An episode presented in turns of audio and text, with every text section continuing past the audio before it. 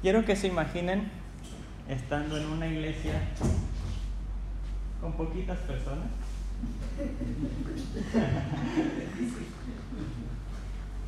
que la verdad es la constante del cristianismo. En Occidente estamos acostumbrados a veces a las iglesias gigantes llenas de gente, eh, aire acondicionado, como acá, si es cómoda. Pero realmente los dos mil y cacho años de iglesia, la constante han sido eh, pequeñas iglesias, pequeñas reuniones que muchas veces eran en casas mismas. Y hasta hace poco es que empezó a haber iglesias gigantes en comparación con toda la historia, vamos a decir 200 años, que no teníamos iglesias así. Pero imagínense ustedes que son hijos de la primera generación de cristianos. Es decir, hijos de aquellos que vieron a Jesús. Y esos que vieron a Jesús, esos que estuvieron cuando sucedieron todas las cosas, les han contado ustedes las experiencias, todo lo que dijo Jesús, todo lo que contó, lo que prometió Jesús, cómo prometió poder, cómo prometió bendiciones, cómo prometió que iba a regresar, que resucitó. Y entonces tú le creíste a tus padres, le creíste a todo lo que te contaron pero mueren ellos y Jesús no ha regresado. Y no solamente Jesús no ha regresado, sino que la iglesia sigue siendo chiquita.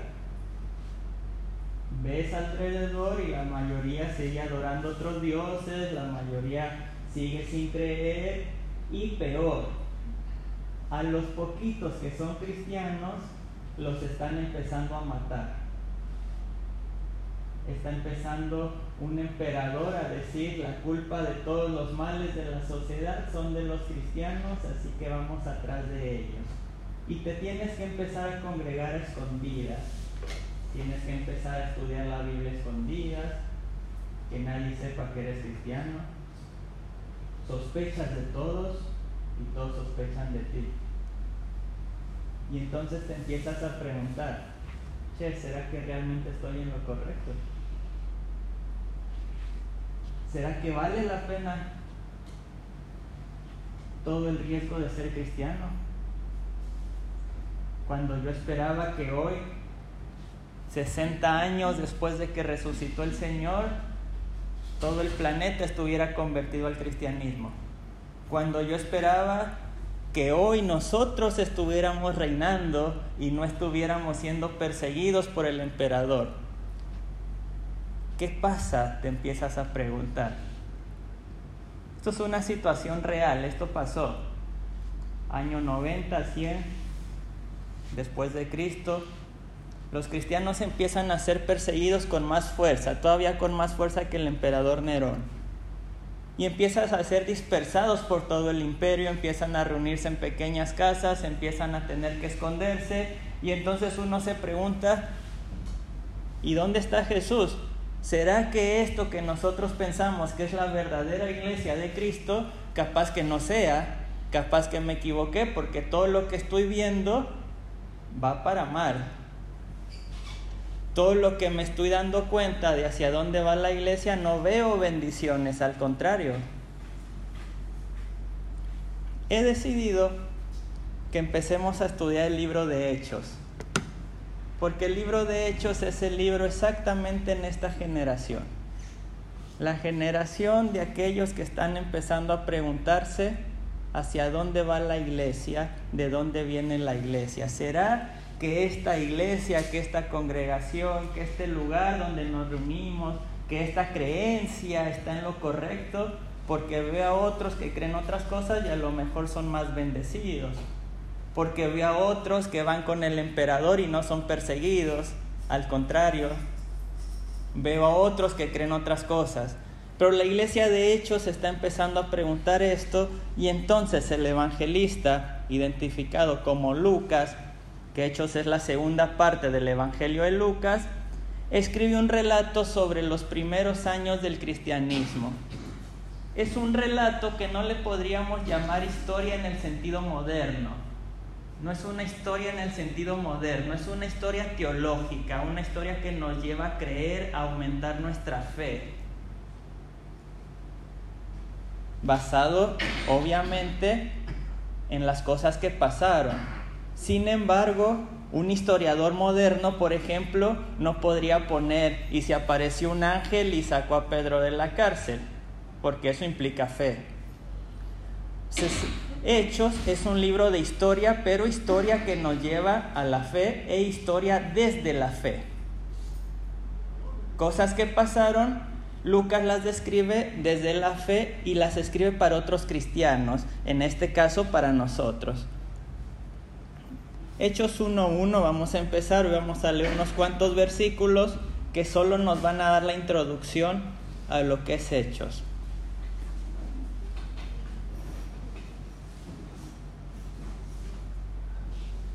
Dice Hechos 1.1. Los espero.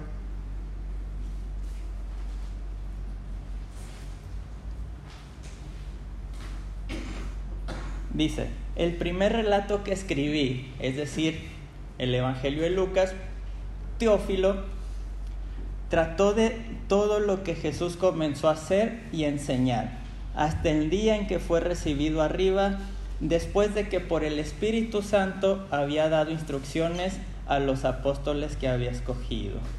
A estos también, después de su padecimiento, se presentó vivo con muchas pruebas convincentes, apareciéndosele durante cuarenta días y hablándole de los concerniente al reino de Dios. El Evangelio de Lucas inicia, digo, el libro de Hechos inicia ya diciéndonos, acuérdense todo lo que está en Lucas y si tú estás dudando de que Jesús haya resucitado y de que esto sea la verdad, yo te digo que Jesús se apareció no solamente un día, sino por 40 días, es decir, un número de la plenitud, un número perfecto, y dando pruebas convincentes de que él estaba vivo. Pero es más interesante lo que sigue, porque habla del Espíritu Santo. Y si bien en sus Biblias muchas veces el libro se le llama Hechos de los Apóstoles, muchos han considerado que deberíamos cambiarle el nombre y deberíamos ponerle Hechos del Espíritu Santo porque el verdadero protagonista del libro de los Hechos no son los apóstoles, es el Espíritu Santo de Dios. Dice, versículo 4, y reuniéndolos, les mandó que no salieran de Jerusalén, sino que esperaran la promesa del Padre, la cual les dijo, oísteis de mí. Pues Juan bautizó con agua, pero vosotros seréis bautizados con el Espíritu Santo dentro de pocos días. Entonces el libro comienza con una orden de Jesús a los discípulos. Y es una orden rara y difícil de seguir hoy en día. Esperen. Pónganse en los pies de los discípulos. Vivieron tres años con Jesús. Vieron milagros vieron sanidades, vieron que echaron fuera demonios. Ustedes mismos hicieron sanidades y echaron fuera demonios, según los evangelios.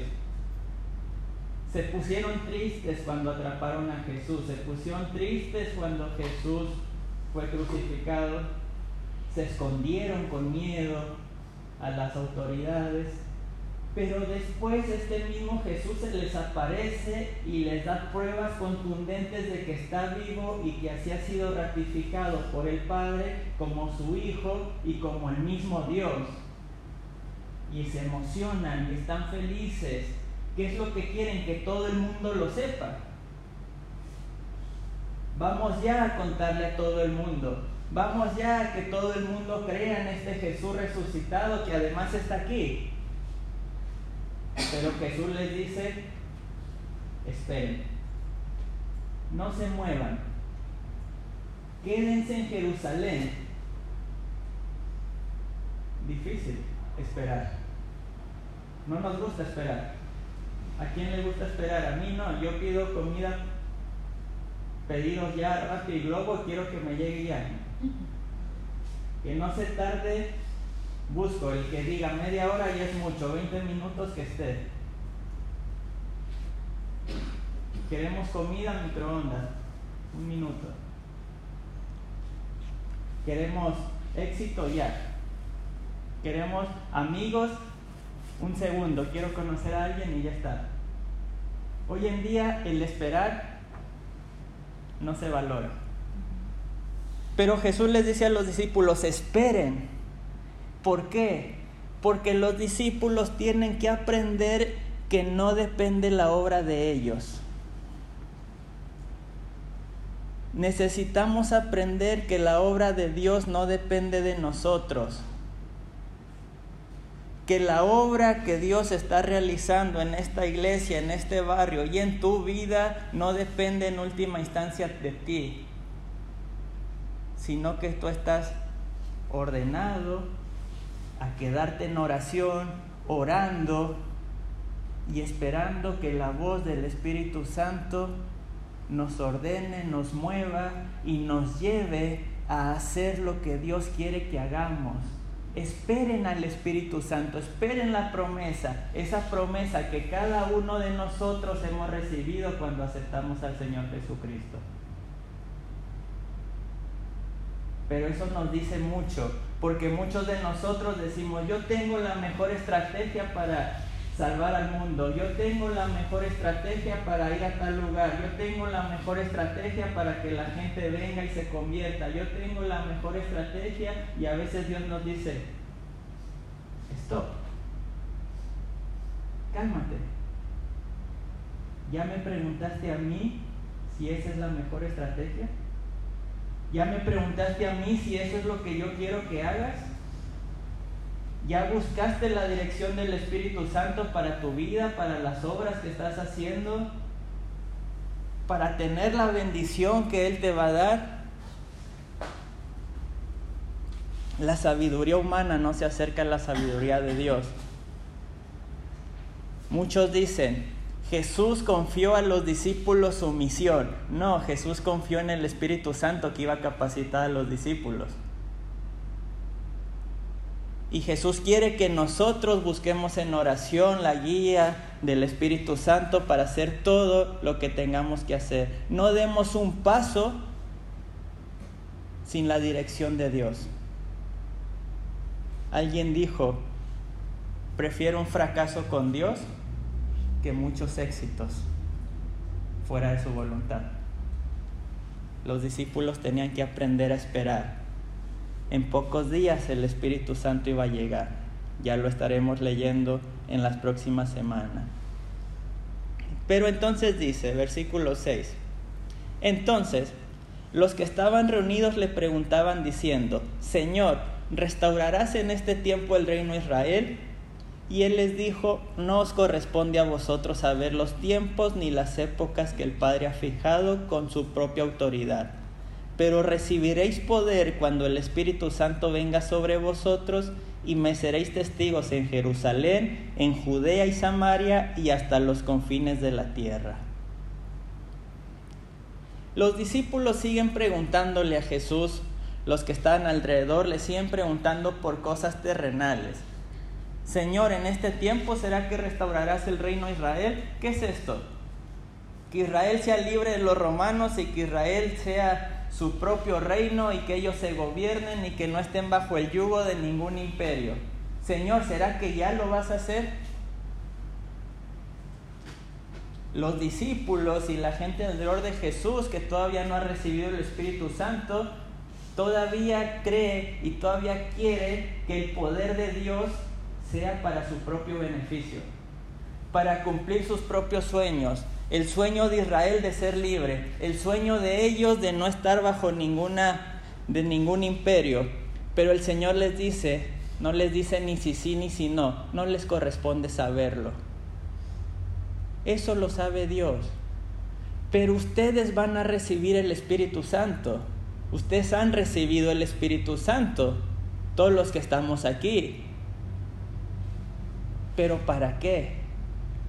A veces pensamos en recibir el Espíritu Santo y se ha malinterpretado en muchas ocasiones y muchos han pensado que recibir el Espíritu Santo es para sentirme mejor o que he recibido el Espíritu Santo para ser más espiritual que los demás o que he recibido el Espíritu Santo porque Él me va a dar las guías para yo hacerme millonario, para salir de todas mis deudas, para hacerme rico, para ser exitoso y a veces decimos, ve tú con confianza a una entrevista de trabajo porque tú tienes el Espíritu Santo que te va a estar susurrando la forma en que tú consigas ese trabajo. Pero el Espíritu Santo viene a tu vida con un solo propósito y aquí lo dice, que seas testigo de Jesús. Recibimos el Espíritu Santo no para nuestro propio beneficio, recibimos el Espíritu Santo para ser testigos de Jesucristo. Y eso implica, como oraba Ana, como pedía Ana, que vayamos y hablemos. Que vayamos y le digamos a la gente, Jesús te quiere salvar. Jesús vino por ti. Muchos ya lo saben, pero la palabra testigos en griego es mártires literalmente. ¿Y qué es un mártir? Vamos a ver muchos en el libro de Hechos. ¿Qué es un mártir? ¿Alguien? Alguien que muere. primer mártir fue Esteban y así seguimos. Mártires, mártires, mártires. Un testigo es un mártir. Alguien que muere para dar testimonio del otro. El Espíritu Santo viene y nos da poder para ser mártires. Parece que se contradice una cosa con la otra. Nos da poder para morir. Qué sencillo.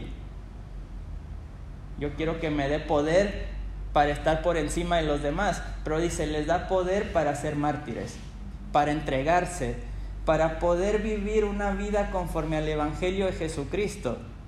Ser mártir no es morir hoy en día en nuestro país, porque hay muchos otros lugares donde todavía los mártires mueren por Jesucristo.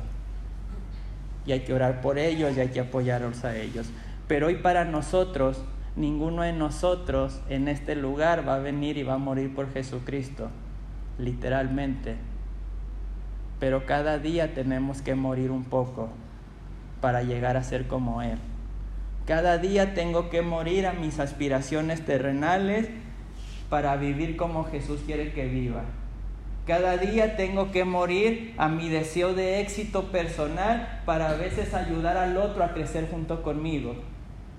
La carrera cristiana es una carrera donde nos agarramos de la mano y corremos al mismo ritmo, con aquel que va más lento y con aquel que va más rápido. No se trata de quién llegue primero, sino de que llegamos todos juntos, como testigos de Jesucristo, porque en esto conocerán que son mis discípulos, en que os améis los unos a los otros. Y eso solo se puede con el Espíritu Santo. Si tú no tienes el Espíritu Santo, no puedes vivir para el otro. Porque nuestra naturaleza, nuestra forma de ser, la sociedad misma en la que vivimos nos lleva a vivir de otra forma. Nos lleva a vivir pensando en mí, en mí, en mí y jugamos al yo-yo. Yo quiero esto, yo quiero esto, yo voy a ganar esto y no me importa lo que pase con los demás. No me importa si el otro se pierde, yo estoy bien, yo voy a ir al cielo, yo tengo mi palacio, yo voy con Jesús. El otro, bueno, desde allá lo estaré saludando. Adiós. Y es interesante lo que pasó después. Después de haber dicho estas cosas, fue elevado mientras ellos miraban, y una nube le recibió y le ocultó de sus ojos. Y estando mirando fijamente el cielo mientras él ascendía, aconteció que se presentaron junto a ellos dos varones en vestiduras blancas, que les dijo, varones Galileos, ¿por qué estáis mirando al cielo? Este mismo Jesús, que ha sido tomado de vosotros al cielo, vendrá de la misma manera, tal como le habéis visto ir al cielo. Con esto termino hoy para ser testigos, para ser mártires de Jesucristo, no basta con mirar el cielo. A veces la iglesia cristiana nos quedamos viendo al cielo, adorando al Señor, esperando que vuelva. Ven pronto, Señor, y la iglesia dice amén. Y quiero que vuelva mañana y me salgo y sigo mirando al cielo y canto y cierro los ojos y miro hacia arriba y a los lados que pasan, no sé. Y voy caminando por el mundo que cada vez está más destrozado, por el mundo que cada vez tiene más problemas, por el mundo que cada vez hay más pobres, por el mundo que cada vez hay más personas que se refugian en las drogas, en el alcohol, pero no importa porque yo, yo voy viendo hacia arriba, yo voy viendo hacia Jesús y todo lo que está a mi alrededor no importa. Hoy dice que llegaron estos dos hombres vestidos de blanco y le dijeron, ¿qué estás haciendo mirando hacia arriba? Si tu misión está aquí, tu misión está a tu alrededor. Tú estás llamado a ser discípulo ahí donde tú estás, en tu trabajo, en tu escuela, con tus vecinos, con los que viven contigo, con tu familia, no mirando hacia arriba. Miramos hacia arriba porque de ahí obtenemos fuerzas, pero miramos alrededor porque a ellos son los que tenemos que testificar. Porque alrededor es donde tenemos que evangelizar y a donde tenemos que llevar el mensaje de amor y paz que solamente el mundo puede alcanzar a través de Jesucristo. Este mensaje,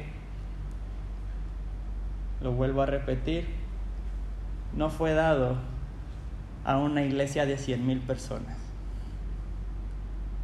Y a veces decimos, bueno, es fácil, una iglesia de cien mil personas puede ir e impactar todo el mundo. Pero este libro fue primeramente leído probablemente en casas donde había a lo máximo 20, 30 personas.